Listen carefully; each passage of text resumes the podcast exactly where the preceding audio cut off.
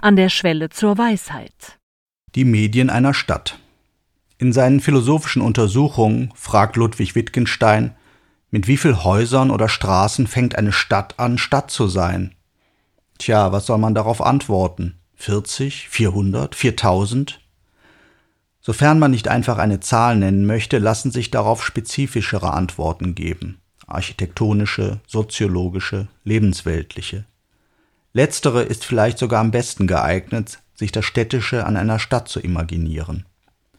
Eine bekannte solche Definition lautet Stadtluft macht frei.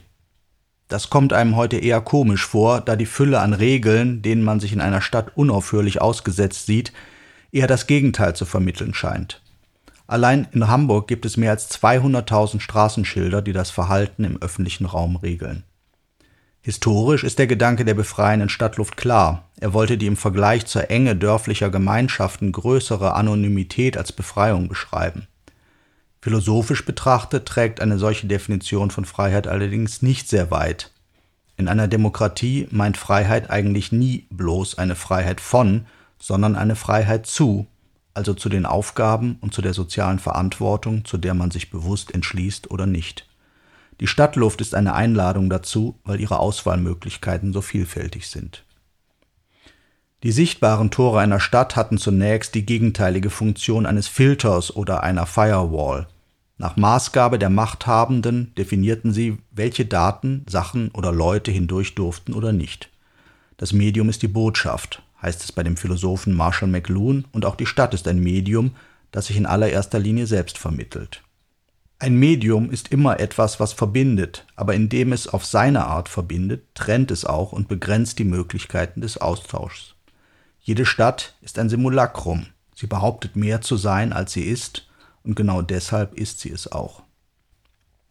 Vielleicht ist es daher sinnvoller, nicht nach der Zahl der Häuser zu fragen, wenn man nach der Stadt fragt, sondern viel eher nach den Medien und die Zahl ihrer Knoten, aus denen sie sich zusammensetzt. Sprache und Datenkommunikation, Wasserversorgung, Elektrizität, Straße und Wege für Transportsysteme von Dingen und Menschen, Müllentsorgung, Geld. Die Menschen haben sich in diesem Netzwerk zu bewegen. Weil alle ihre Eigendynamik und Gesetzlichkeiten haben, werden sie umso normativer, je unsichtbarer sie wirken. Das hat auch mit der Komplexität der Netzwerke und ihrer Wechselwirkungen zu tun.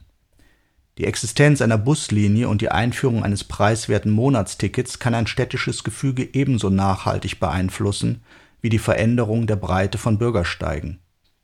In der öffentlichen Aufmerksamkeit übernimmt hier das Medium Geld regelmäßig die Aufgabe eines zusammenfassenden Richtmaßes. Umso wichtiger ist es, demgegenüber andere Kriterien und Maßstäbe in Erinnerung zu rufen, die weniger eindeutig zu beziffern sind und deshalb fälschlich als weiche Faktoren angesehen werden. Das Schöne ist ja, dass auch ein neu konstituierter Stadtteil wie die Hafen City sich unaufhörlich in sich selbst faltet und neue, andere Arten der Freiheit von und Freiheit zu hervorbringt.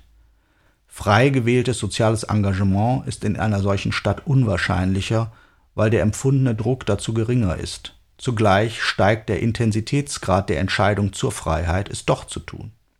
Je verregelter das Zusammenleben ist, desto schwieriger wird es, diese Freiräume zu ergreifen. Eine solche Perspektive neigt zugegebenermaßen zur Moralisierung.